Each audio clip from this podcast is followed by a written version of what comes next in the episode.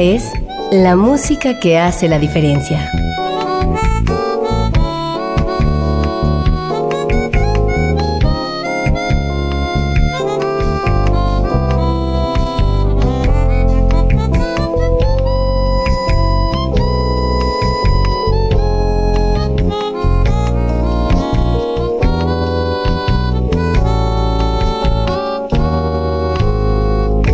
Las estrellas del pop y de la música brasileña.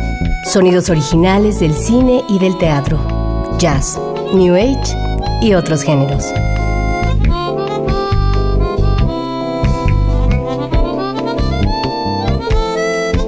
Una emisión de Radio UNAM con los comentarios de Germán Palomares Oviedo.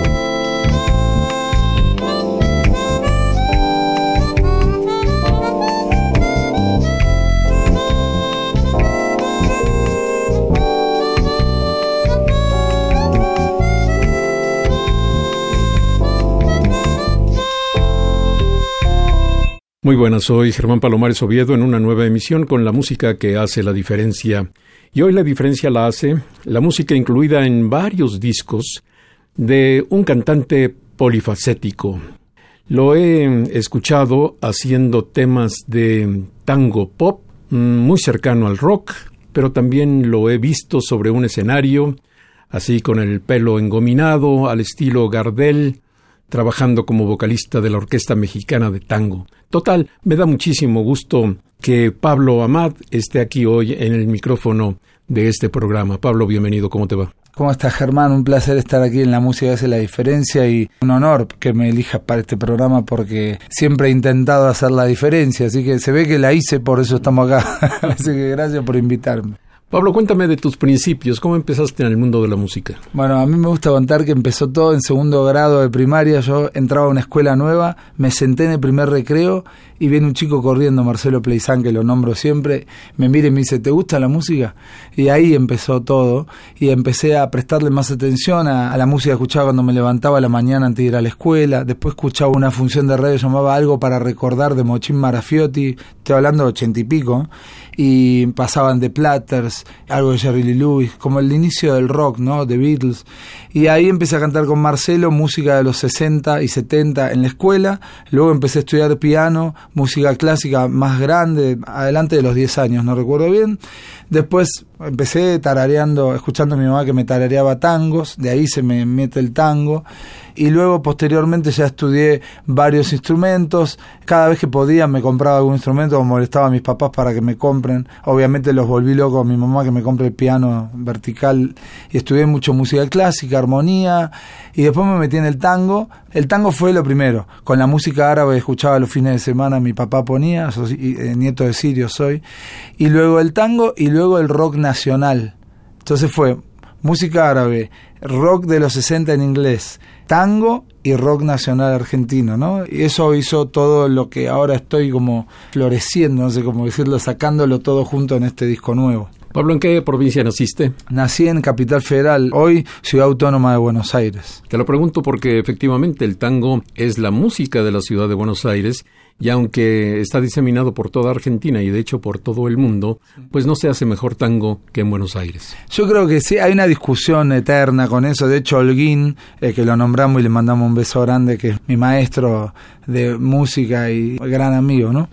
Y director de la Orquesta Mexicana de Tango. Él siempre dice que el tango es rioplatense, ¿no? Yo eh, opino más esa postura. De hecho, yo creo que toda la música de Argentina y Uruguay es de los dos. Porque el candombe, viste que como que hubo un acuerdo ahí medio raro que como que no fue en palabras, pero Uruguay se quedó con el candombe y Argentina con el tango. Pero realmente el folclore, el candombe, el tango es todo rioplatense. Después, como Buenos Aires es una ciudad más grande, tuvo su auge más fuerte y a nivel trabajo, porque uno lo ve de a lo lejos la parte artística, pero en ese momento había que trabajar. Por eso esa bronca con el rock también, ¿no? Porque el rock vino a, desplazar un poco al tango en los 60. Pero todos los artistas uruguayos, músicos, cantantes como Julio Sosa, digamos, se iban a Buenos Aires a trabajar y a triunfar. Entonces, parece que el tango fuera argentino. Ahora, hay tango en otras partes, como tú dices. De hecho, se pelea, por ejemplo, en Finlandia con Argentina, que dicen que el tango es finlandés, y capaz que es finlandés. Digo, lo más probable es que el tango no sea argentino como tal, pero como tú dices, el auge más fuerte y el tango que evolucionó, porque hoy miras todos los tangos y escuchas, como dice Andrés Calamaro, no hay canciones malas, no hay que acusar de maldad a una canción. Entonces, lo mismo con los géneros, no podemos decir esto es malo, esto es bueno. Yo como coach y productor, cuando alguien quiere grabar un disco de tango, me dice cómo cantar, le digo, yo te digo cómo se canta el tango argentino, pero tú cántalo como quieras. Ahora después van a venir las críticas.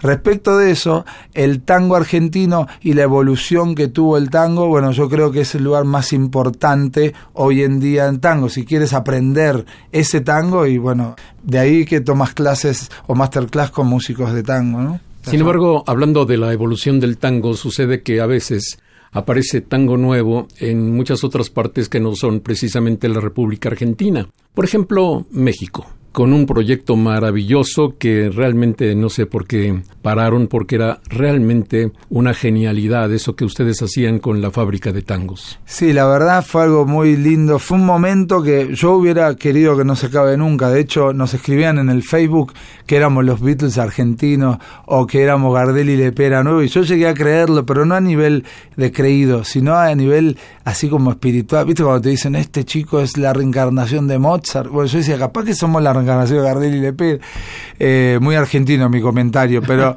lo que quería decir era que no había pasado, y sigue sin suceder, que después de Gardel un artista eh, represente tanto en otra parte. Bueno, igual nosotros tampoco lo llegamos a lograr, pero yo pensé que lo íbamos a lograr, ¿no? La historia fue que nos encontramos dos personas que, nos conocíamos del mismo barrio en Buenos Aires, nos pusimos a jugar al pádel, yo le regalé mi disco a Martín, él me regaló el suyo, nos empezamos a juntar después en su estudio a componer, empezamos a hacer canciones de pop, primero, baladas para amigos, era por el gusto, comíamos sneaker, tomábamos cerveza y componíamos. Un día llegó el bandoneón, eran sesiones de composición. Dije, vamos a dividirlo entre componer y otra, te alquilo el estudio, me ayudas y grabo unos temas de tango para mis papás. Grabé mi bandoneón y yo un día y Martín me dice, se me ocurrió algo, como cuando haces un sauna like de algo, se le vino a la cabeza y ahí me dijo, te aconsejo que me digas que me quieres. Y ahí hicimos Te Aconsejo, que fue el primer tema que hicimos con la fábrica, y se lo mostramos a mi mamá, con un par de temas más, y mi mamá nos dijo, no se separen porque ustedes son una fábrica de tangos. Qué maravilla. Pues vamos a escuchar primero, si no opinas lo contrario, este tema que abre tu primer disco, que se llama así precisamente La fábrica de tangos. Martín Murano y Pablo Amad en este proyecto sensacional y qué bueno que tenemos la oportunidad de ir un poquito al pasado para escuchar a este par de argentinos que bien pudieron haber tenido un desenlace mucho más exitoso el éxito que sí tuvieron y la repercusión que sí lograron. La fábrica de tangos.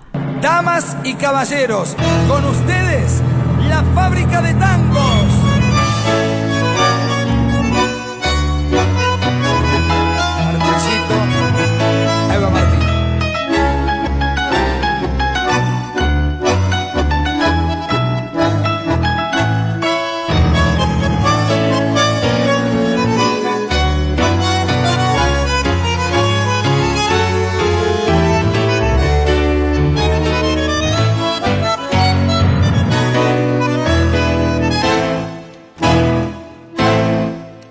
purrete me acunaban con un tango, de piazola, de pichuco y de gardel.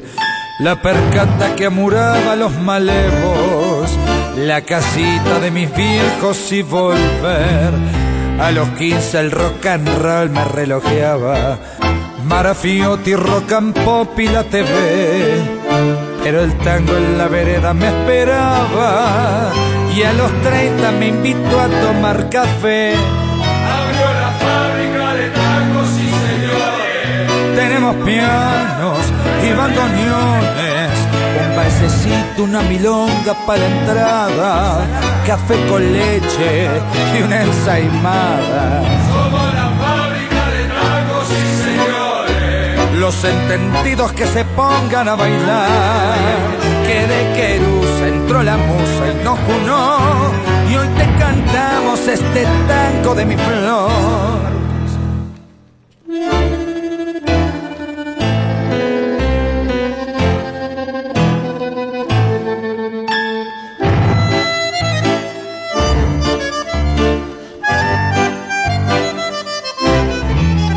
No vinimos a querer cambiar el tango no me importa si nos baten de cliché.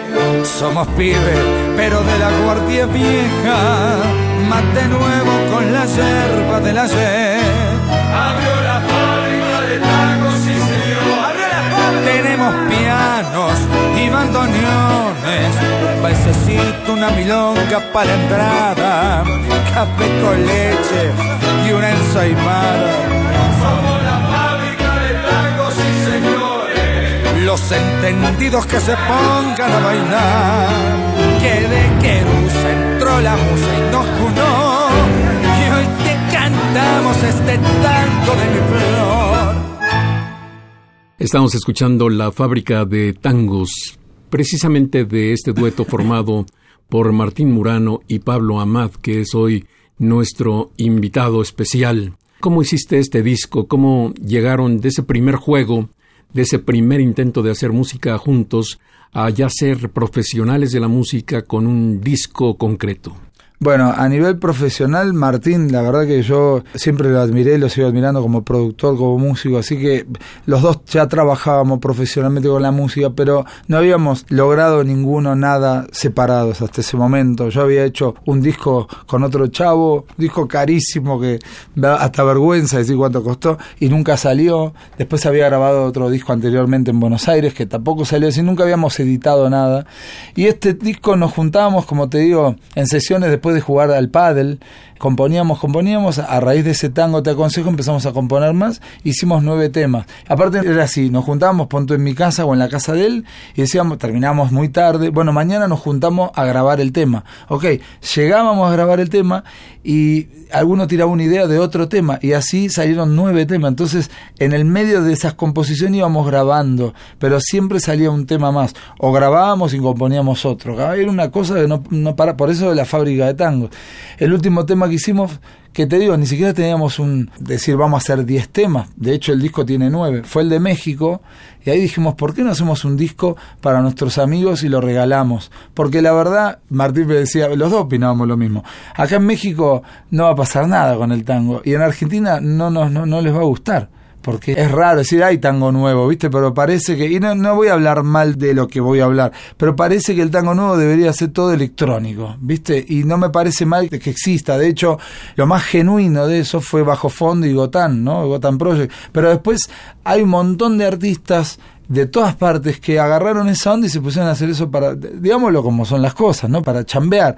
Entonces llega un momento que ya carece creatividad es una copia de una copia de una copia de una copia. Entonces nosotros no íbamos por ese lugar, eh, sí tirábamos algunos loops, pero porque nos gustaba, pero nosotros hacíamos canciones. Era un disco íntegramente con nueve canciones nuevas. Entonces dijimos, a ver cómo lo van a recibir.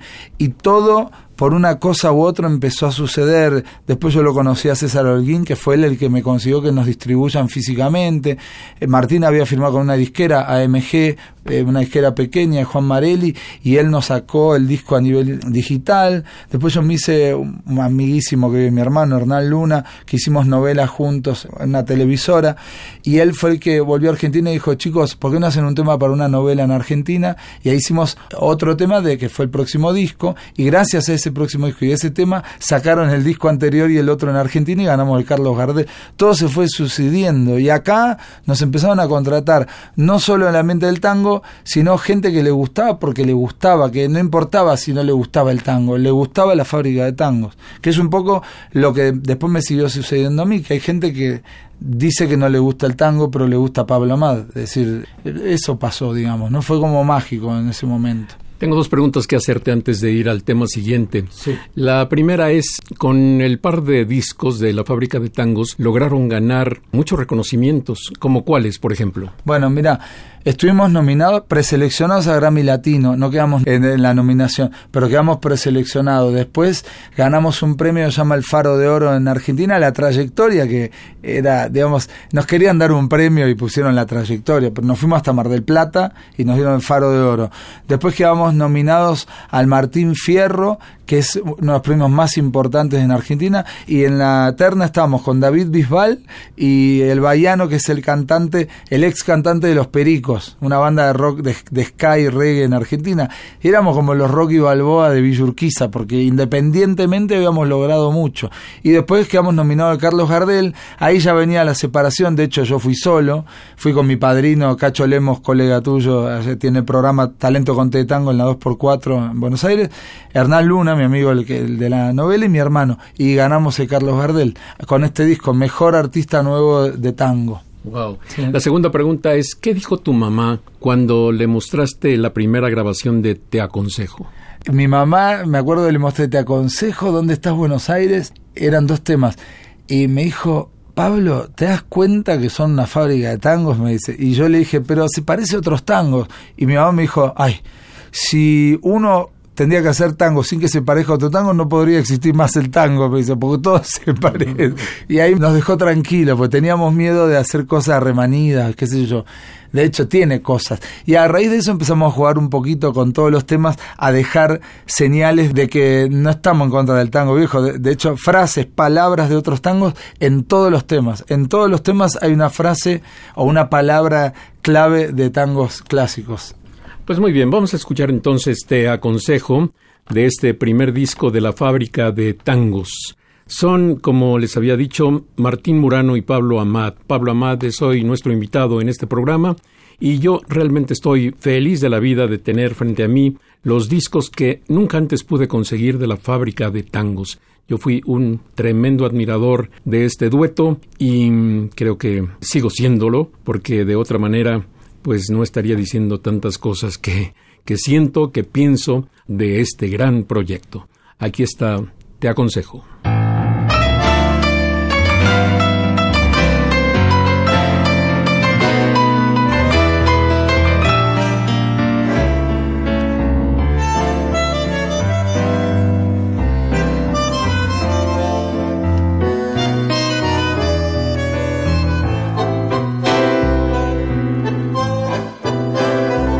Te aconsejo que me digas que me quieres, que tan solo necesitas mi calor para vivir. Y no acepto que tus manos no me toquen, que tus labios hoy me digan que me aleje ya de ti. Mm, Ni lo pienses, ni siquiera se te ocurra que esa puerta algún día se va a abrir antes tengo muchas cosas que decirte. Si me amaste con locura, aunque ya no me ames, no te dejaré partir. Ya no sé cómo hacerte sentir esa inmensa pasión y el fulgor que había en ti. Ya no sé cómo hacer que esos ojos que hace tiempo me amaban hoy me te lo juro por Dios, esa fiebre de amarnos toda la vida. Mentiras si me dices que no puedes, hoy te quedas y me quieres para siempre, corazón. Y aunque llores un río, no te dejo, no te vas y te aconsejo que no niegues nuestro amor.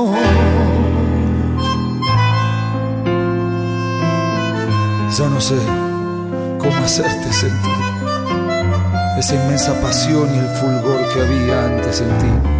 Ya no sé cómo hacer que esos ojos que hace tiempo me amaban tanto hoy me iluminen. Volverá, te lo juro, por Dios, esa fiebre de amarnos toda la vida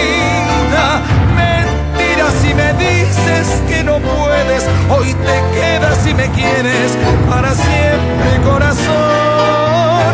Y aunque llores un río, no te dejo, no te vas y te aconsejo que no niegues nuestro amor. Estamos escuchando Te aconsejo del disco llamado así simplemente La fábrica de tangos, como el dueto formado por Martín Murano y Pablo Amad.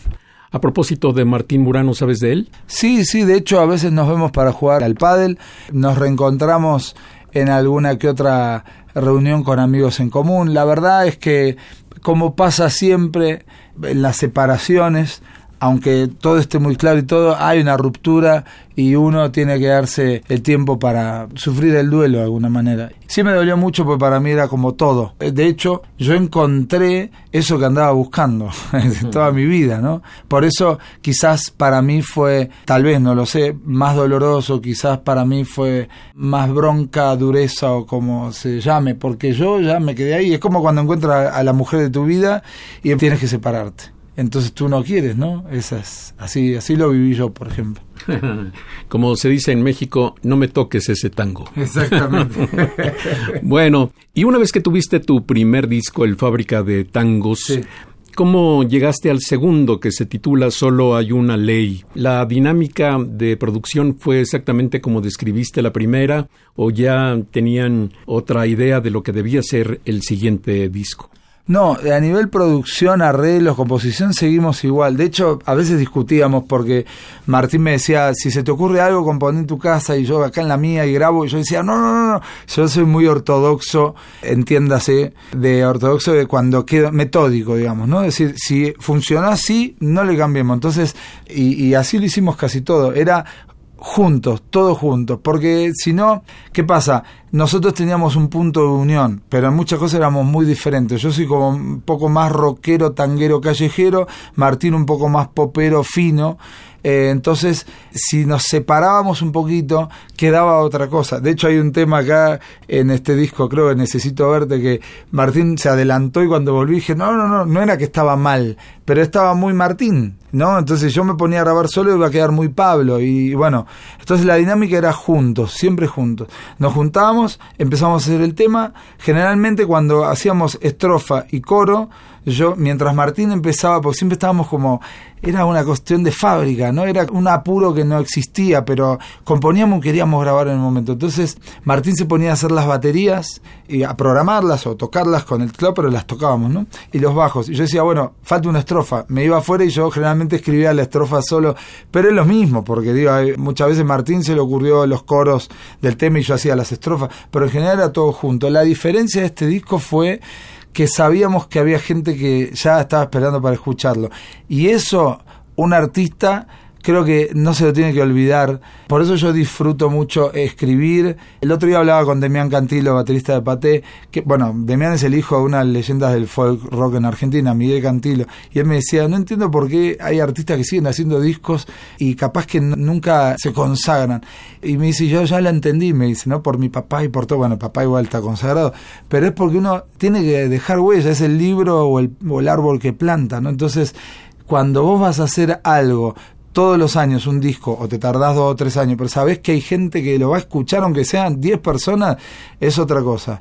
Y ese disco, el del segundo, tuvo esa diferencia, que sabíamos que ya había gente que estaba esperando el disco y decidimos hacer algo un poco diferente. Yo supongo que fueron las nuevas generaciones las que estaban esperando el disco, porque si hay una característica entre los amantes del tango es que pues son muy ortodoxos. Sí, eran muchas nuevas generaciones y uno se sorprende, pero hay gente eh, melómana, bueno, como tú, ¿no? O tangueros que sí nos escuchan. De hecho, la otra vez me acuerdo que haciendo mi nuevo disco, el volumen 2, porque este es el volumen 1, el volumen 2 de un poco de tango y un cacho de todo, se lo mostré a Bartolucci y me dice, me encanta, ¿no? Y para mí fue un honor que alguien que le gusta el tango clásico y bailarín de tango clásico me diga que le gusta. Entonces, y otra cosa importante, nosotros ese disco lo empezamos a hacer una vez que hicimos el primer tema que llamó Solo y una ley, que fue un brief que nos mandaron para una novela en Argentina, idea de Hernán Luna, mi hermano, y siempre tiene que ver con todo esto, mi carrera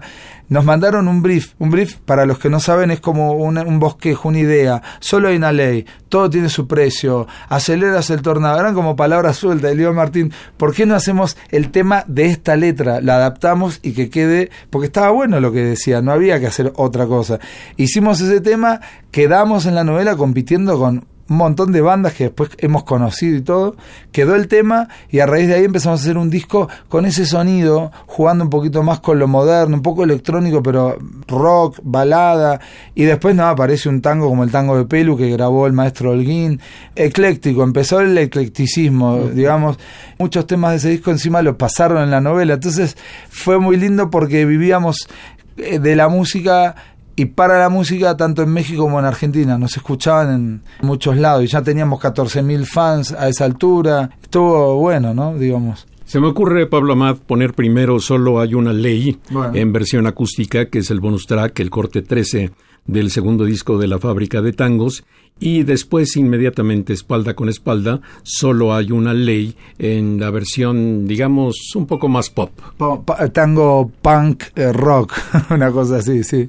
Bueno, pues vamos a escuchar este tema con la fábrica de tangos, uno de cuyos integrantes está hoy en esta emisión, que es Pablo Amad.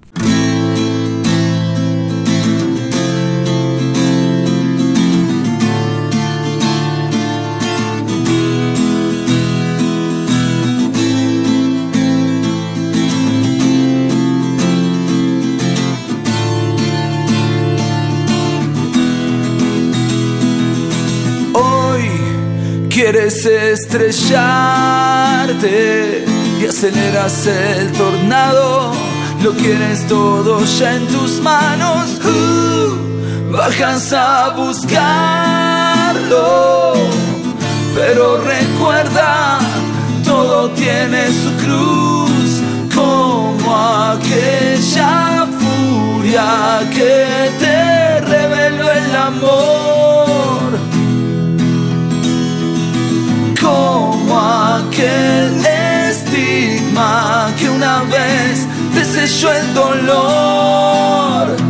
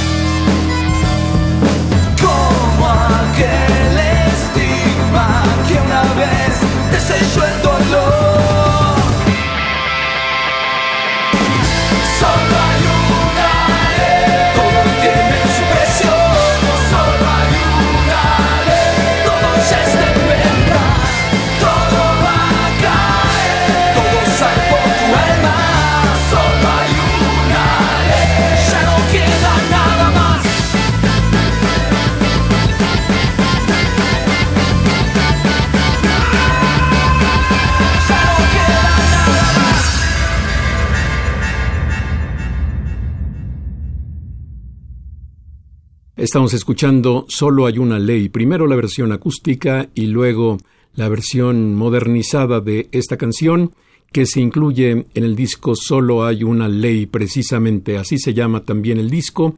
Y bueno, yo supongo que cuando se hace una portada para un público juvenil tendría que ser un tanto diferente, pero aquí es más moderna la música que contiene el CD que la ilustración del disco. Justamente qué loco que nombre esta tapa porque fue la que más ideamos. Vimos un montón de tapas de discos de toda la historia del rock, más que nada. Vimos cosas de tango, pero como nosotros hacíamos tango pero con una impronta rockera, queríamos que tenga las dos cosas. Como yo tengo siempre los pelos parados y eso de los lentes de sol que usamos los dos, había un balance entre la desprolijidad mía con la manera de vestir.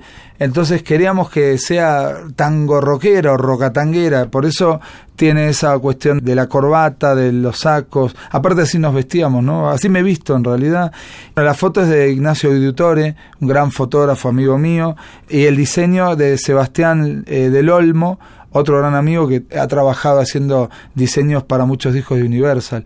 Así que esta portada sí fue muy cuidada y todas las fotos internas están divididas entre un set de fotografía que fue parte de la portada y otro en una sala de ensayo tocando con Martín totalmente libres. Oye Pablo, ¿en qué medida México influyó en este disco? ¿Se escucha México en este par de discos de la fábrica de tangos? En el primero lo siento más por las melodías. De hecho, me doy cuenta que hay cosas de rancheras como cuando decís, uh, esto, lo saqué de algún lado y de pronto, ahora no me acuerdo, pero de Cuco Sánchez, melodías así que de pronto decís, se la escuché a Lila que encantando tal tema y después digo, es Cuco. Sí, sí, hay cosas que yo siento. En el primero, en el segundo, yo creo que la influencia está en el pop, que en realidad nosotros ya traíamos el pop de Argentina, pero uno aprende más acá con el bolero. Yo creo que la influencia mayor fue como un camino de influenciándome México y termina en este disco, no en el último en el mío. Pero sí, México está constantemente. Yo hoy ya tengo 17 años y cuando hice ese disco creo que tenía como 7, 8 años. Entonces fue mezclándome paulatinamente en México, ¿no? Influenciándome. 17 años de vivir en México. Sí, 12 de febrero cumplí 17 años. Qué barbaridad pareces muy joven. ¿Estás en el tercero o en el cuarto piso? No, no, todavía no llego al cuarto, pero casi. Tengo 38 y cumplo 39 el primero de abril. Llegué a los 21 años, enseguidita cumplí los 22, a Mérida, Yucatán, que es mi primer novia mexicana. No, me invitaron a tocar el bandoneón a un grupo de tango que se llama Tangozón, se llamaba, dirigido por Silvia Cater, argentina. Yo digo que es mi madre yucaché, porque ella es argentina, pero radicada en Mérida hace 30 años, y por Rodolfo Cobos, director del Centro Cultural Dante. Y ahí estuve un año. Pues muy bien, vamos a escuchar un poco más de música de este disco que se llama Solo hay una ley de la fábrica de tangos. ¿Qué nos propones, Pablo? Te recomiendo, mira, vamos a escuchar este tema que es muy lindo, se llama Necesito verte y es una balada. Logramos un sonido sin que se note el cierre entre el tango y la balada, muy muy bien logrado, ¿no? Martín Murano y Pablo Amat. Pablo es hoy nuestro invitado en esta emisión especial. Hoy estamos hablando de muchas cosas. Si alguien cree que estamos hablando solo de tango, pues no. Estamos hablando de muchas influencias que el tango ha recogido y que afortunadamente permite modernizarlo. El tango tradicional es una belleza, pero hay que estar a la altura de los tiempos. Aquí está.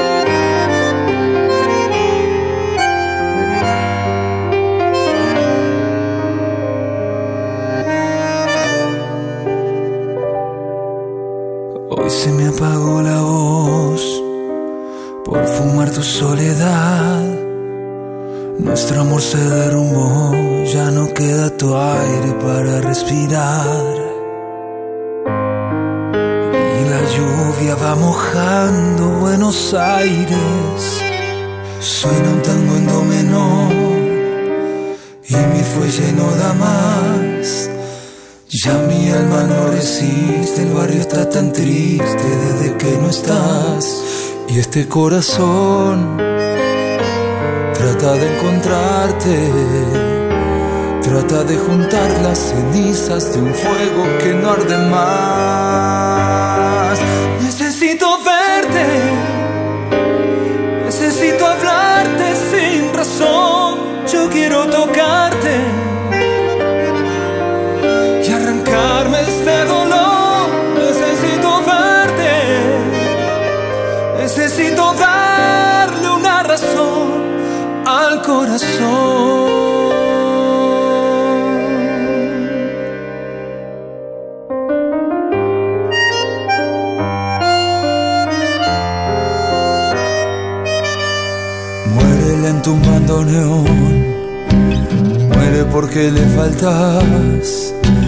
Y al morirse entre mis manos no puedo mentir que vas a regresar. Pero la ilusión de volver a tenerte es mucho más grande que toda la furia de esta ciudad. Necesito verte, necesito hablarte sin razón. Yo quiero tocarte este dolor. Necesito verte,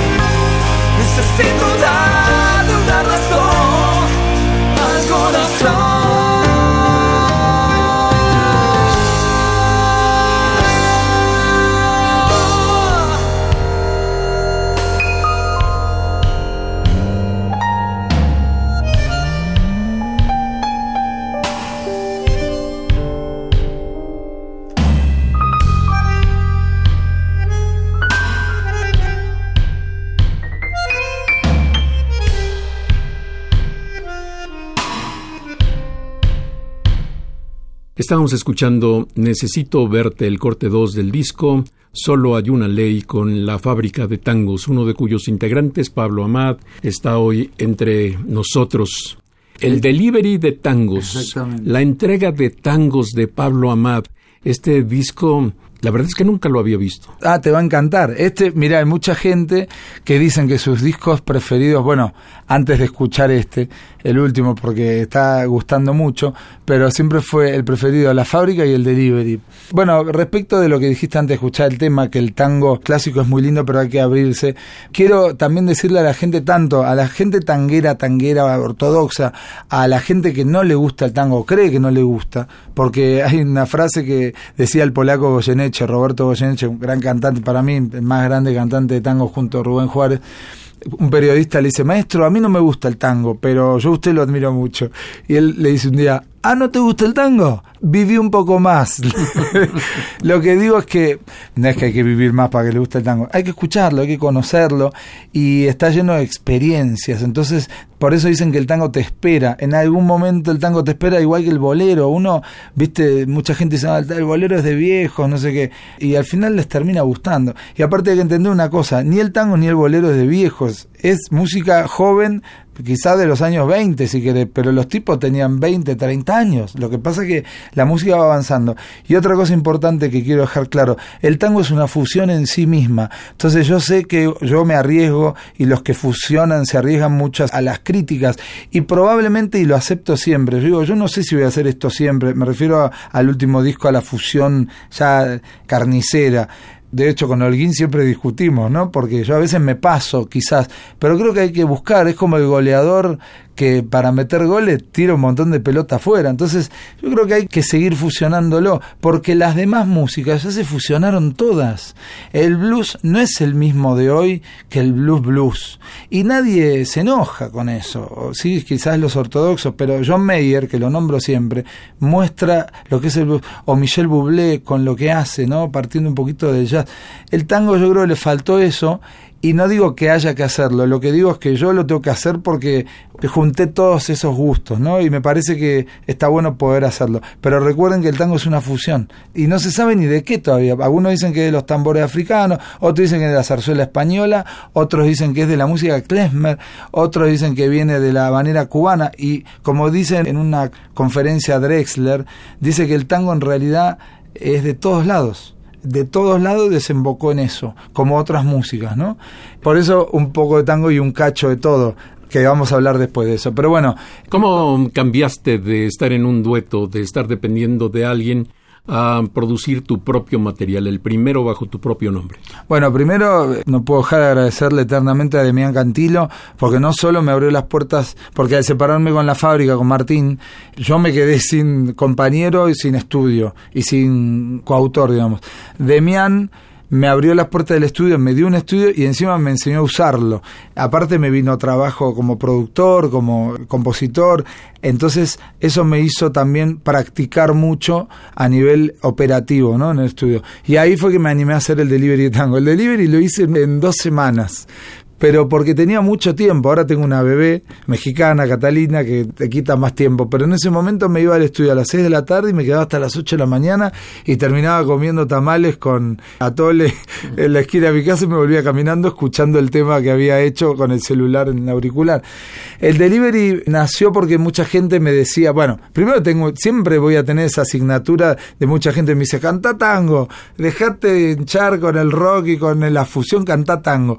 Entonces dije, bueno, lo voy a hacer ahora. No sé si va a haber una segunda entrega del delivery o qué, pero en Argentina le dicen delivery a todo, ¿no? Las milanesa a domicilio, delivery de milanesa, empanada a domicilio, todo a domicilio es delivery de empanada, delivery. Entonces me ocurrió eso porque eran peticiones de la gente en el Facebook, en los conciertos.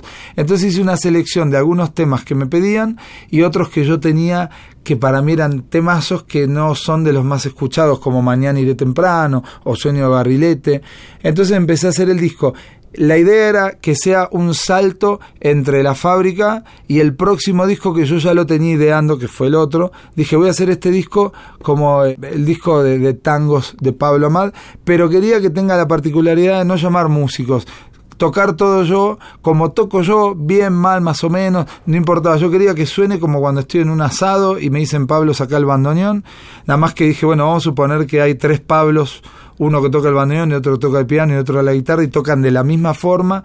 Así aprendí a tocar con copotenza, con eh, bocha masa, eh, esa cosa de tocar a la parrilla, como se dice, y así fue grabado el disco. Y los arreglos aparecían de la nada al azar y decía, bueno, se me ocurrió eso y lo respetaba, ¿no? Una característica de la fábrica de tangos es que todo su material era original, mientras que en Delivery, pues prácticamente no hay originales. Exactamente, el Delivery son todos tangos clásicos, menos el último que es de la fábrica de tangos y que lo refresqué una vez más, porque en realidad está en el primer disco de la fábrica, lo grabó Ana Alue, lo grabó Hugo Jordán y la Orquesta Mexicana de Tango en mi voz.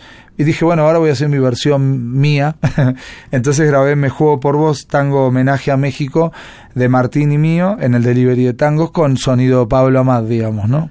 Pues quería poner alguna otra cosa, pero ya que estamos hablando de este homenaje a México, vamos a escucharlo y mm, regresamos para seguir conversando con este hombre que además de todo, de ser un muy buen artista, es muy grato como ustedes pueden observar. Es Pablo Amad, Delivery de Tangos. Esto se llama Me Juego por Vos.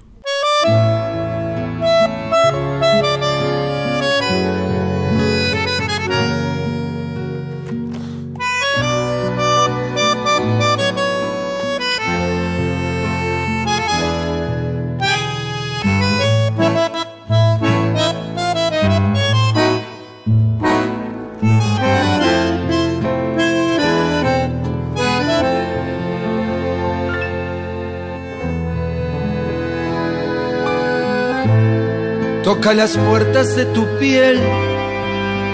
Un otoño atardecer y es que el sol ya está a tu lado. Y me confundo pensando que aunque extrañe Buenos Aires, ya soy parte de tus brazos. Lluvia que intenta desteñir estas ganas de seguir mirando tu regazo. Me sorprende quererte, hace tiempo estoy atado a tu ángel y a tu sol.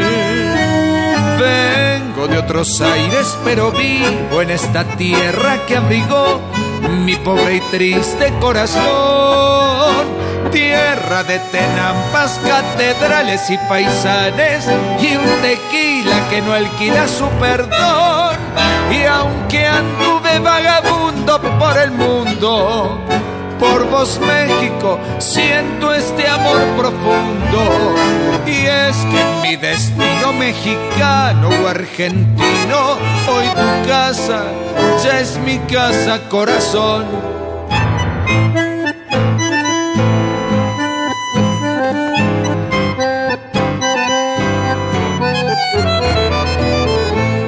Brumas de noches de temor y un sorbo de tu amor me abraza siempre con tu manto. Y en tu bolero de llanto vive en mí aquella nostalgia de arrabales y de tangos. Ya no sé bien dónde quiero estar, si soy de aquí, si soy de allá.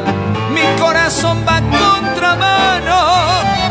Si tenerte es mi suerte, apuesto a quererte juego por vos. Vengo de otros aires, pero vivo en esta tierra que abrigó mi pobre y triste corazón. Tierra de tenampas, catedrales y paisanes y un tequila que no alquila su perdón. Y aunque anduve vagabundo por el mundo, por vos México siento este amor profundo. Y es que en mi destino, mexicano o argentino, hoy tu casa ya es mi casa, corazón. Estamos escuchando Me Juego por Vos, homenaje a México del disco titulado El Delivery de Tangos, es decir, la entrega a domicilio de tangos. De hecho, la tapa, si puedes ver, es una. ¿Cómo se llama? La cerradura. Es un- como una. No me sale el nombre, pero el simbolito de la cerradura de la llave antigua. Y yo estoy atrás esperando que me abran la puerta. Hay temas realmente muy lindos que no son precisamente tradicionales, como este sueño de barrilete. Ah, Precioso, ese tema de Ladia Blasquez. El barrilete es como una cometa, un papalote, y eh, eh, dice que la vida es como un barrilete, entonces llega un momento que se te acaba el piolín, el hilo, y es un temazo. Es un hombre viendo toda su vida, viendo todo lo que hizo mal, todo lo que hizo bien, todo como dio su corazón, y dice que tal vez se le acabó el hilo. Eladia Blasquez es todo un fenómeno, no voy a abundar mucho en ella, pero la verdad es que sin retirarse de la tradición del tango le dio vida nueva, le inyectó vitalidad al tango. Y hay otra cosa más que para mí es una referente, eh, igual que Chico Novarro. En realidad, por eso digo que hay que fijarse bien, porque uno cree que el tanguero compone. Eladia Blasquez se hizo, para que sepan, entre tantos tangos, que vengan los bomberos de Daniela Romo. Y Chico Novarro compuso un montón de temas. Lo nombro porque son dos grandes referentes del tango, de la composición en general y de la canción argentina. Son unos genios, ¿no? Chico Y- Navarro compuso un tema maravilloso que se llama Cuenta conmigo. Cuenta conmigo. Si solamente hubiera compuesto ese ya estaría en la ya historia. estaba, ya estaba. Y hay un tango que se llama Cordón de Chico Navarro que algún día lo voy a grabar. El cordón es el borde de la acera, digamos. Uno camina, que acá no tiene un nombre, digamos, ¿no? La, la banqueta, ¿no? Entonces él cuenta eh, la vida del cordón. Cuando la rata pasa y se mete en la alcantarilla, cuando pasaba el tranvía, el cordón siempre estuvo ahí, ¿no? Es una cosa preciosa. Bueno, pues ya que mencionamos a Eladia Blasquez, vamos con El sueño de Barrilete y volvemos para presentar ya el novísimo disco de Pablo Amad.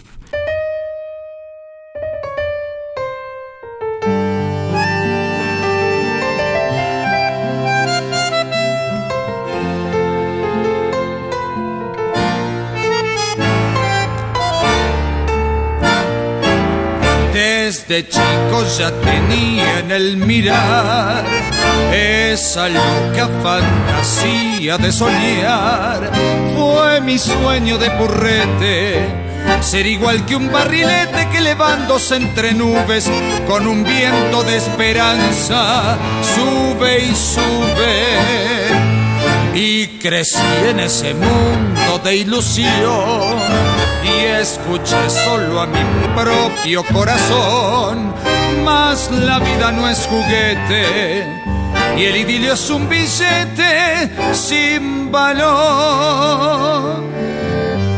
Yo quise ser un barrilete, buscando altura en mi ideal, tratando de explicarme que la vida es algo más que darlo todo por comida.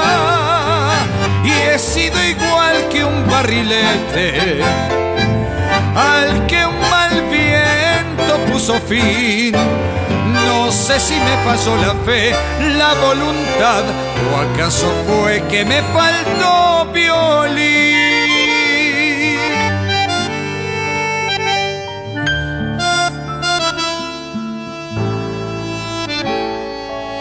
En amores solo tuve decepción, regalé por no vender mi corazón, hice versos olvidando que la vida solo es prosa dolorida que va ahogando lo mejor y abriendo heridas. ¡Ay, la vida! Hoy me aterra este cansancio sin final y se trizas mi sonrisa de percal. Cuando veo un barrilete, me pregunto aquel burrete, ¿dónde está? Yo quise ser un barrilete, buscando altura en mi ideal, tratando de explicarme que la vida es algo más que darlo todo por comida. Y he sido igual que un barrilete, al que un mal viento puso fin no sé si me pasó la fe, la voluntad, o acaso fue que me faltó violín. Estamos escuchando Sueño de Barrilete con nuestro invitado de hoy, que es Pablo Amad. Pablo, acabas de sacar un nuevo disco y el título es bastante gracioso para mí. Se llama Un poco de tango y un cacho de todo. Y realmente escuché este disco, pero cuando me puse a pensar qué clase de música era la que estaba escuchando, pues no sabía porque de un tema pasas a una cosa completamente diferente y ah, la tercera ya no se parece a las dos anteriores. Sin embargo, sí creo que hay un tema aquí verdaderamente sobresaliente. Hay muchos muy buenos, pero el verdaderamente sobresaliente y que me da mucho gusto que exista es uno que ocupa el corte 11 a Gastón Martínez Matiella. ¿Tú conociste a Gastón? No, no lo conocí, te voy a contar la historia. Yo, desde que me separo de la fábrica, empecé a idear este disco que no tenía nombre, pero yo sabía que iba a ser un disco que iba a rejuntar todas las canciones que yo había compuesto, que para mí eran importantes y que tenían que ver de alguna manera con el tango y conmigo como compositor. Primero iba a ser una cosa no tan locochona de meter una balada o un tema en árabe como hice al final, y después me fui animando porque dije, al final no quiero hacerme el, ahora sí hacer el tango, pero digo, si me muero o me pasa algo, dejemos la, la verdad en ese momento, ¿no? Entonces, primero se me ocurrió un cacho de tango y un poco de todo. Después me, parecía muy tanguero cacho, el cacho, por, bueno, está el compositor Cacho Castaña, o cuando Aníbal Pastor me decía que yo soy un cachito de Buenos Aires, una baldosa, no sé qué, gran productor argentino, hasta que quedó esto, un poco de tango y un cacho de todo. Con algunos temas que ya tenía en el tintero, yo estaba muy en duelo con la fábrica y no podía componer nuevas canciones, entonces ya tenía como 10 temas, hasta que un día me voy a Mérida, me empiezo a bañar, me fui a tocar con Silvia Cater y se me ocurrió ese cantito, cacho de todo, yo soy un cacho de todo y un poco de tango para no olvidarme quién soy. Es que como una cosa de cancha, pero dije, no voy a apurar a la canción. Fito Páez dice que por suerte ya aprendí a esperar que se escriba sola la canción. Y bueno, yo tomé eso de Fito y dije, vamos a esperar que se escriba sola, es un decir porque hay que sentarse. Pero tardé tres años en pensarla hasta que la escribí y esa noche, que yo ya me había mudado de casa y todo, estaba en la Condesa viviendo, esa noche empecé a escribir todos los temas y junté 22 temas. Entonces dije, no puedo sacar un disco doble porque no soy Andrés Calamaro todavía. Entonces hice este primer volumen. Y en ese momento que yo ya me hice amigo de Lolita, Dolores Castro de Martínez Matilla, la esposa de Gastón, me hice amigo en un concierto y nos empezamos a ver, nos caímos bien, empezamos a hacer cosas juntos, vino a comer a casa. Me dice, mira, le pedí a varios tangueros que le hagan un tema a Gastón porque se merece. Gastón fue, para los que no saben, fundador de La Peña, los muchachos de antes, la Academia Mexicana de Tango, ya tiene 22 años. Miembro de la Academia Argentina de Tango. Claro, miembro de la Academia Argentina de Tango y fundador de la Academia Mexicana de Tango que está certificada por la Argentina. Entonces me dice, mira, vos no lo conociste a Gastón, pero te voy a traer unos poemas y una carta que le hicieron a él para que veas cómo era él y cómo le escribía a la gente y no sé qué. Busqué fotos, me leí una biografía de él. Aparte, no es que eh, fue un trabajo a pedido de que me dijo te voy a pagar. Me dijo, te lo pido como amigo, pero hacelo bien. Y yo dije, ¿cómo hago ahora? Porque una cosa es que me pidan un tema de una novela cuando se va a morir el antagónico y otra cosa es que algo tan importante. Y lo dejé ahí, los poemas una semana, hasta que un día dije, a ver, vamos a ver qué onda, porque es una presión. Y empecé a leer, junté dos poemas, frases diferentes. De hecho, la letra no la registré en mi nombre, sino a Rory Pérez Tamayo, que era un médico, o es un médico porque no lo encontramos, pero registré la letra nombre de los dos, porque me basé en un escrito de él, y la música es original mía y cuando terminé la llamé a Lolita, se la canté a ella y a su hija se pusieron a llorar al teléfono. Y seguido de eso dije, yo sabía que era fue muy amigo de Holguín, de César Holguín. Entonces le hablé a Holguín le dije, mira, le hice un tema a Gastón Martínez Matías. Le digo, me gustaría que lo escuches y si te gusta que toques el bandoneón, ¿no? Conmigo. Y si querés invitamos a otros músicos. Para no hacer el cuento largo, ya lo hice largo. Terminamos tocando Holguín el bandoneón, yo el piano que yo había hecho un arreglo y alguien dijo, hice otro arreglo. Bueno, está bien, grabamos todo de nuevo. Y en el bajo está Sabino Paz, un gran bajista amigo mío argentino, yacero él. Y bueno, y ahí quedó el tema dedicado a Gastón Martínez Matiella. Qué bueno que eh, aceptaste la invitación de Lolita, porque Gastón fue un ícono y un amigo no solamente querido, sino queridísimo, inolvidable para todos los que lo conocieron. Creo que no hay una sola persona que hubiese entablado relación con él que no fuera su amigo a corta instancia, ni siquiera a muchos días de distancia. No, era como un algo, una especie de magnetismo que tenía él, porque mm, sabía de muchas cosas, no solamente de tango, y las expresaba de una manera que prácticamente hacía poesía al hablar. Y eso es dificilísimo. Hombres así ya no existen, o si existen, es muy difícil encontrarlos. Aquí está nuestro invitado de hoy, Pablo Amat, dedicando este tema para el inolvidable Gastón Martínez Matiella.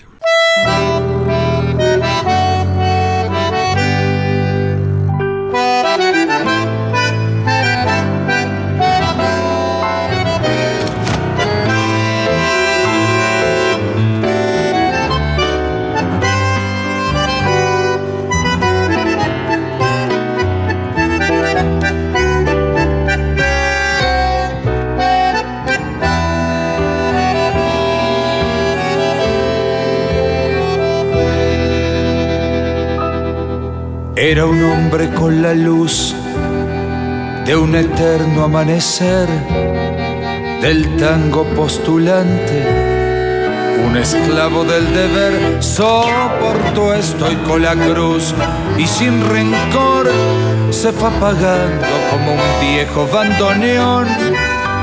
Con un corazón gigante, un muchacho de los de antes, perdona si se nos pianta un lagrimón Gastón, Gastón Martínez Matiella, ese que en vez de un corazón tenía una estrella, Gastón. Con tu vida tan brillante, con tu porte tan radiante, para vos esta canción.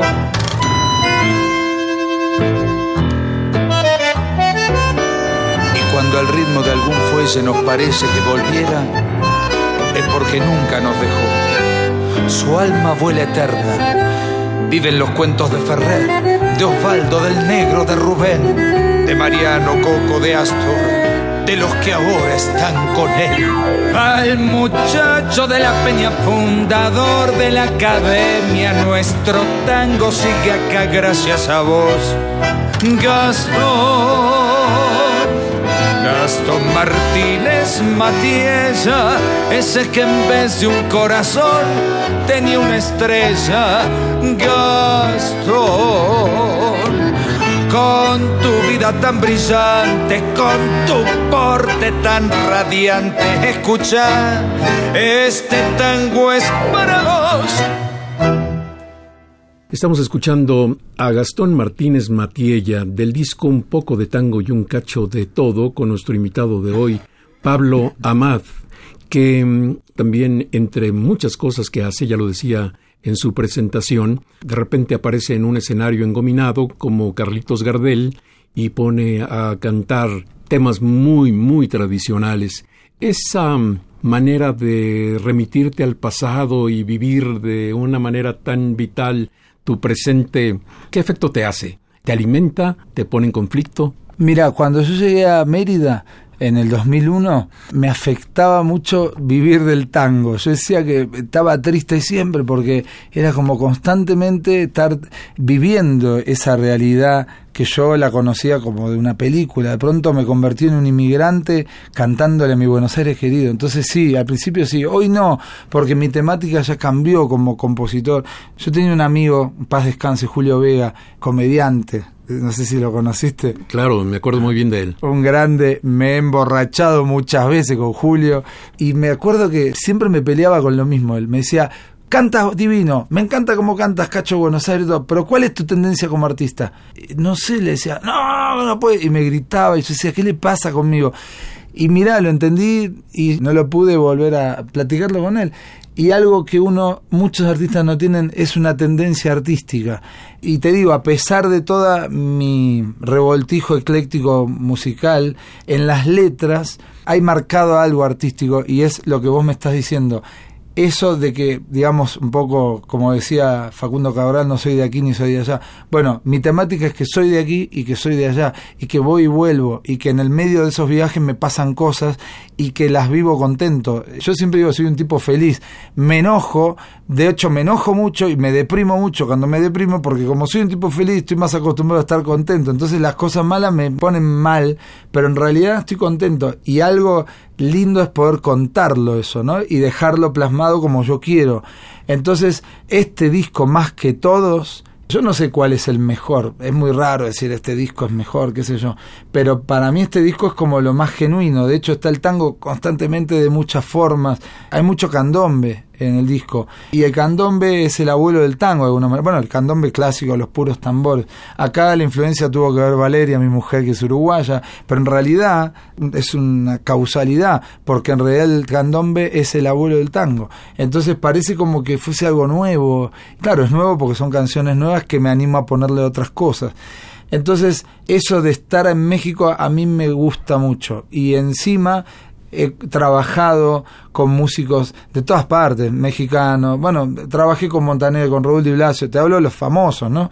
Qué sé yo, me tocó abrirle show a Emanuel, a Paulina Rubio, a veces uno critica y un día que estás ahí decís, no, este está acá porque tiene que estar ahí, algo tiene, ¿no? Es decir, y después trabajé con un montón de productores, cantantes, músicos que no son conocidos, que me hicieron también ser quien soy hoy.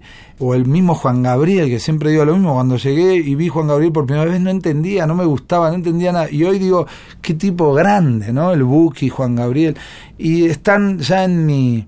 Quizás no se nota, quizás ni yo me doy cuenta, pero están ahí, ¿no? Entonces, a la hora de arreglar, a la hora de animarme, Juan Gabriel era totalmente ecléctico en sus músicas, te hacía un rock, como se llama? El Noa Noa, y después te hacía la diferencia, y después ya lo sé que tú te vas y cosas. Bueno, eso quizás no está plasmado en la música, pero sí el ejemplo, ¿no? Por eso siempre digo que está bueno que te guste Piazzolla, pero toma el ejemplo de Piazzolla, de cambiar Ojo, yo no me comparo con Piazzolla, son palabras mayores. Lo que digo es, es como hablar de los profetas o de Hoyo, ¿no? Sea, me fui a la filosofía, pero no se pongan el colgante de Hoyo ni la fotito de Hoyo. Hagan lo que decía Hoyo, hagan lo que decía Jesús. ¿No? Entonces yo creo que ya me metí en religión, pero lo que digo es, tomen el ejemplo de lo que hicieron, no copien. Y creo que en eso, para mí, Juan Gabriel es un referente, Rubén Juárez fue un referente, porque Rubén Juárez, muchos creen que era súper ortodoxo, era re rockero Rubén Juárez. Si veis shows ahí en YouTube, se pone a bailar, a tocar el tango como si fuese eh, bossa nova. Se animaron a hacer esas cosas, ¿no? Sabes que hay un tema aquí que mm, entiendo que no es autobiográfico, pero algo tiene de tu vida y de tu obra, y yo creo que por eso llamaste así a este disco.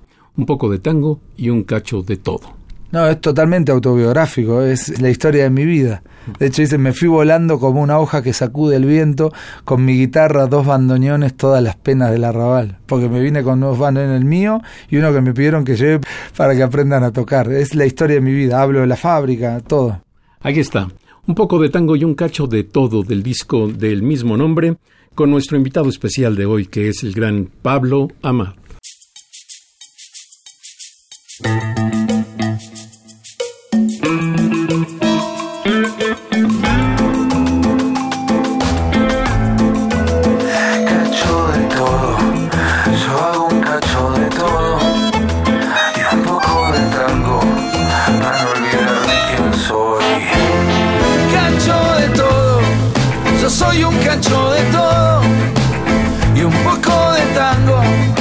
Llevo en el corazón.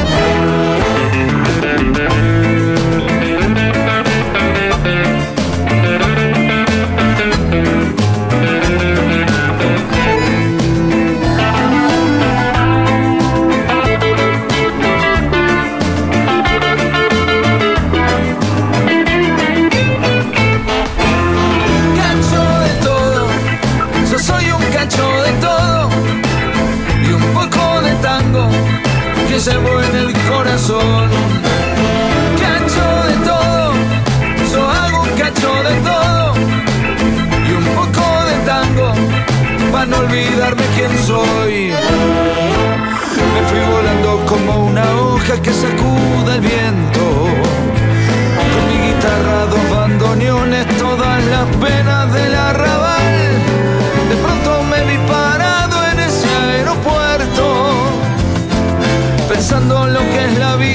¿quién lo diría? Me voy de acá, de tanto viaje y vuelta de un lado a lado.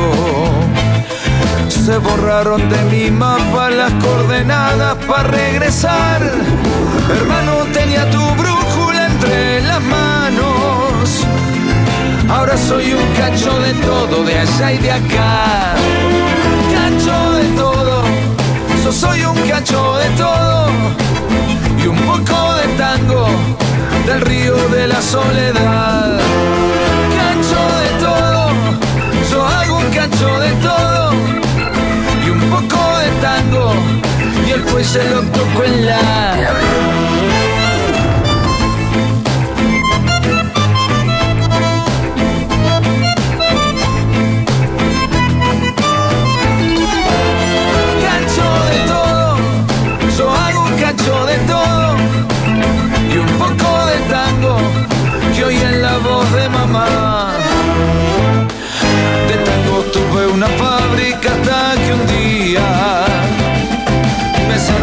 La cortina y en mi corazón el cristal se rompió y yo no me iba a quedar ahí con la frente marchita. Si tengo este cancho de todo en el corazón señores, soy de este pago y nací en Urquiza. Mezcla de mariachi, gaucho, burgués, mendigo, jeque y jular. El pibe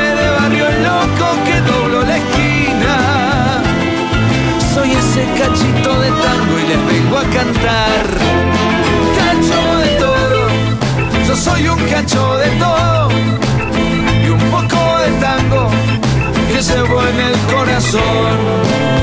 Cacho de todo, yo hago un cacho de todo y un poco de tango para no olvidarme quién soy.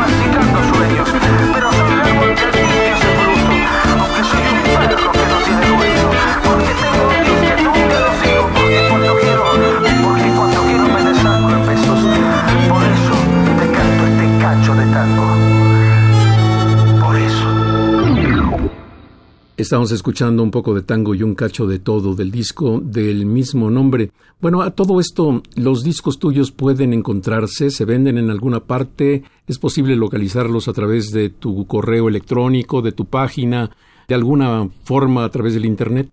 Sí, mira, físicamente están, y voy a decir la verdad, están en las tiendas de música que todo el mundo conoce en México únicamente. Ahora, es muy probable que a veces vas y hay uno solo o hay dos, porque hay una cuestión acá que realmente cuando un artista vende cantidades grandes, estamos hablando, no sé, Luis Miguel, Robbie Williams, entonces se surte un montón. Cuando son artistas ya más de culto, que de culto es que no somos tan famosos, entonces no se distribuye tanto. Te puede ser que vayan a Mix Up o a alguna tienda y no esté el disco físico.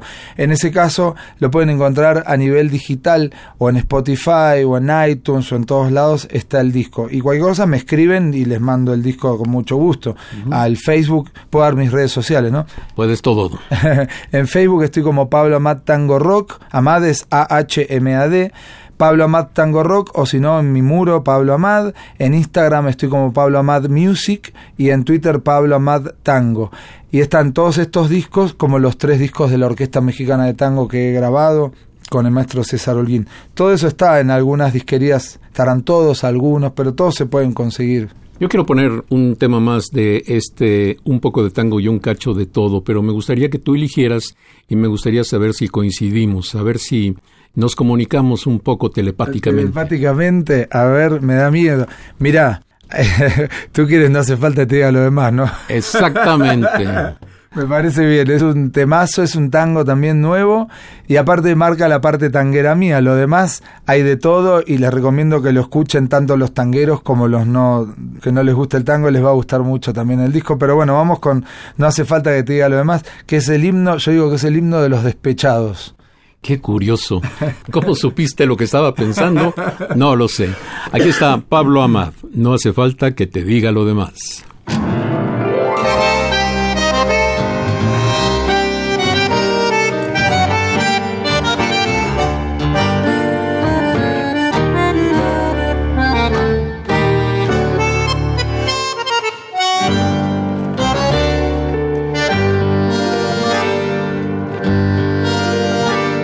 ¿Cómo saber si la culpa es tuya o mía? ¿Cómo volver a conversar si aún no cierran las heridas? ¿Cómo poder sin tan solo una sonrisa cuanto más necesité? No supiste qué decir, me anulaste otra vez. Hay algo que no me perdono y es no poderte perdonar. Me dejaste ahí en el medio del mar, te perdiste entre la bruma. Ya no hay versos fabricados te escondiste en mi pasado y ya nada de lo que hubo volverá. Yo ya no puedo ni verte, te lo juro hasta la muerte. No hace falta que te diga lo demás.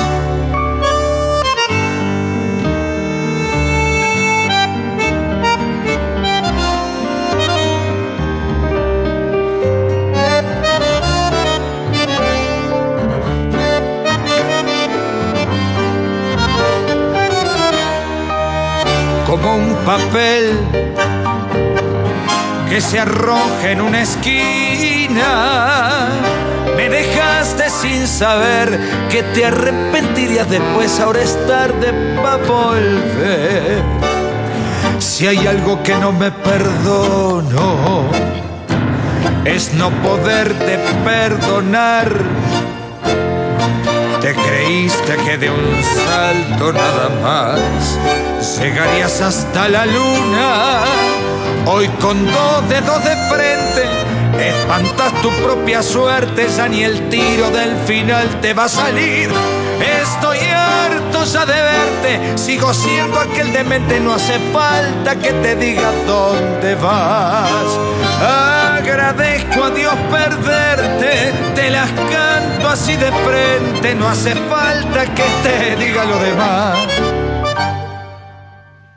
Bueno, estamos escuchando No hace falta que te diga lo demás del volumen 1 de Un poco de tango y un cacho de todo con Pablo Amad, que él ha dicho ya es bandoneonista, es cantante, es pianista, es guitarrista, es un artista. Así, rápido, en términos generales, quien tiene esa vocación por el arte, creo que el arte le sale por todas partes, ¿no? Muchas gracias, muchas gracias. Sí, digo, yo trato de todo lo que fui aprendiendo y todo lo que fue siendo mi hobby dentro de la música, porque en realidad todo era un hobby, ¿no? Tocar la guitarra, un día me compré una batería, mi papá me quería echar de mi casa. Al final todo eso, entre estudios y diversión, se convirtió en mi carrera, eh, que es ser productor y, como se dice, todólogo, ¿no? que toco todo. Por suerte tengo muchos amigos músicos que me enseñan con un llamado telefónico o que me apoyan. Acá en este disco, por ejemplo, te nombro algunos, estuvo César Holguín, estuvo Sabino Paz, Juan Martín Medina con el saxofón en Ojalá que no puedas, Fabiola Figman, la nueva voz del bolero en México, producida por el maestro Armando Manzanero. Entonces, eh, sí hago todo, pero también estoy rodeado de grandes amigos. Me ayudaron a mezclar el disco de Damián Tuso, que están ahí en los créditos. ¿no? Es decir, decir que hago todo yo es una forma de decir, es como cuando se dice que soy solista. En realidad, mi banda eh, somos todos Pablo Amat, ¿no? Por decir el nombre de la banda, ¿no? Pero todos, todos me ayudan, ¿no? Claro que sí. Bueno, pues estabas eh, hablando, mm. es más, te referiste a él varias veces durante esta conversación, de César Holguín, bandoneonista que tiene muchos años de trabajar en México y que mm, ha hecho muchos amigos. Siempre le digo que lo mejor de él es que es muy argentino, pero que no parece absolutamente argentino. Y en este nuevo disco de César Holguín que se llama Del tango y otras muertes, participan varias personas que son realmente estrellas en diferentes especialidades. Por ejemplo, el actor Roberto D'Amico, el violinista polaco Zbigniew Paleta, Clara Stern, que toca el bandoneón y que ahora vive en Argentina, Alejandro Martínez Gil, que es un guitarrista, Raúl Bisi, que también toca el bandoneón, y Frania Mallorquín, que es pianista. Todos ellos en conjunto en este nuevo disco de César Holguín, en el que también participa nuestro invitado de hoy, Pablo Amad, tocando un tema que se llama Fuelle de Charlo y Homero Mansi. Sí, ahí canté. En realidad ese tema quedamos solamente bandoneón y voz, que para mí un honor, ¿no? Con el maestro, él tocando el bandoneón y yo cantando, los dos solitos, fuelle. Pues vamos a oírlo de una vez para regresar y despedir a nuestro invitado de hoy, Pablo Amar. Les recuerdo, esto es del disco del tango y otras muertes de César Holguín.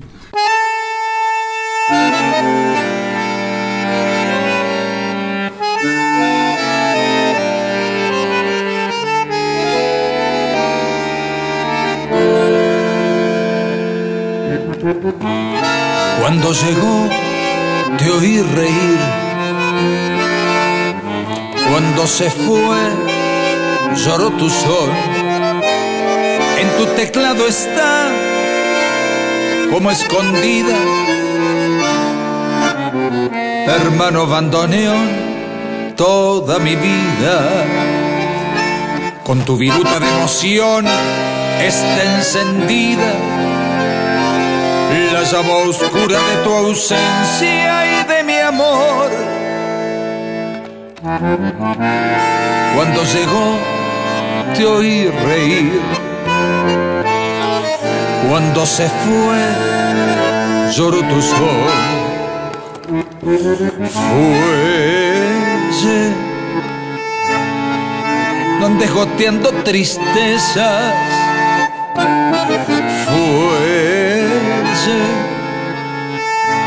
Que tu rezongo me apena. Vamos, no hay que perder la cabeza. Vamos, que ya sabemos muy bien que no hay que hacer, que ya se fue de nuestro lado y que a los dos nos ha tirado en el rincón de los recuerdos muertos. Fuese donde goteando amargura. Va hay que saber olvidar.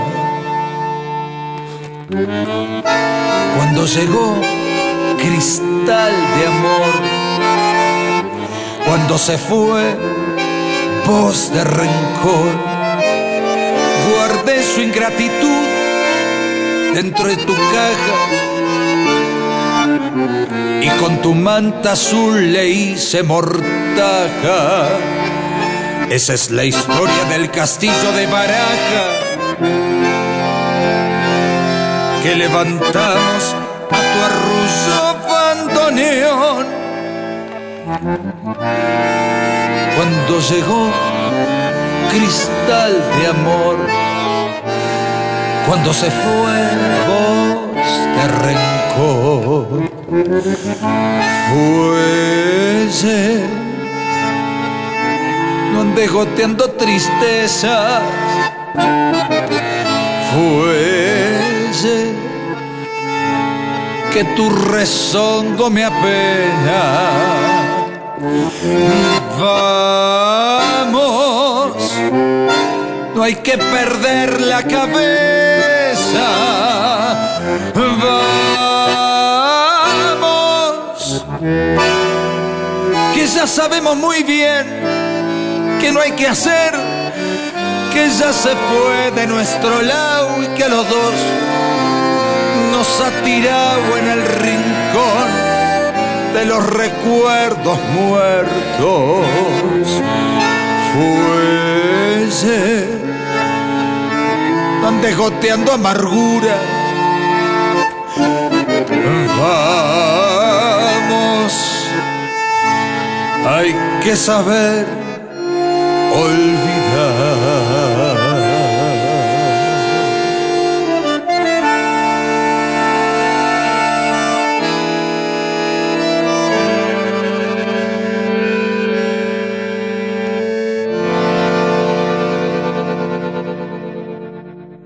Estamos escuchando a Pablo Amad cantando este tema mm, realmente lindo que se llama Fuelle, el fuelle del bandoneón, como cuando se manipula, respira el bandoneón, es una cosa maravillosa. Exactamente, el bandoneón se convirtió en mejor amigo del tanguero. ¿no? Yo digo siempre que muchos ritmos empezaron misóginos, siempre contra la mujer, después se pone romántico, después empiezan a madurar y el tango allá por los años 70 yo digo que se pone introspectivo y filosófico ¿no? y existencialista y empieza a hablar con el bandoneón. Entonces hay una serie de temas con el bandoneón, fuelle, mi bandoneón y yo, qué tango hay que cantar, un montón de temas que habla. Ya Gardel decía bandoneón arrabalero, viejo fuelle desinflado. Así que el bandoneón tiene una relación muy fuerte con el tanguero y este es el caso que le dice Fuelle, no andes goteando amargura porque se fue la mujer de él, entonces el bandoneón está triste y se ponen a platicar. Naturalmente, realmente cuando suena un bandoneón, incluso cuando suena un acordeón, aunque no es lo mismo ni mucho menos, ese sonido remite a Argentina, remite a Buenos Aires. Al, al puerto y todas esas cosas, ¿no? Seguro. Bueno, pues lamentablemente este programa ya se terminó. Te quiero agradecer muchísimo tu visita, te quiero agradecer muchísimo tu aportación de la música para esta hora y media de plática y de recuerdos. Y te quiero decir que estás invitado permanentemente, que vengas para hablar más de estos discos y del que seguramente estás cocinando, que se llama Un poco de tango y un cacho de todo, volumen 2. Exactamente, acaba de salir este en noviembre, está nuevito, lo estamos presentando. De hecho, vamos a estar en abril en un foro muy lindo ahí en Insurgentes 1869 y pronto espero sacar, yo creo que pasado mitad de año, el segundo volumen. Y no solo vengo a presentarlo contigo aquí, sino que eh, tú invítame y yo estaré siempre acá. Fue un placer estar contigo en este programa y agradecemos a toda la radio, a la producción y a ti, por supuesto, Germán. Gracias, Pablo Amata. Hasta la próxima.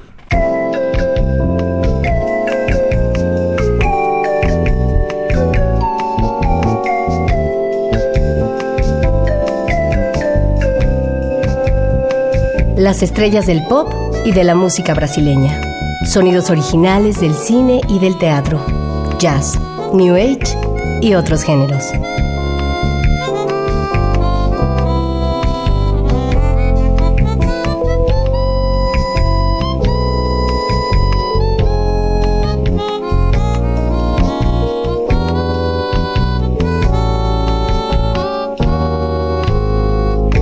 La música que hace la diferencia.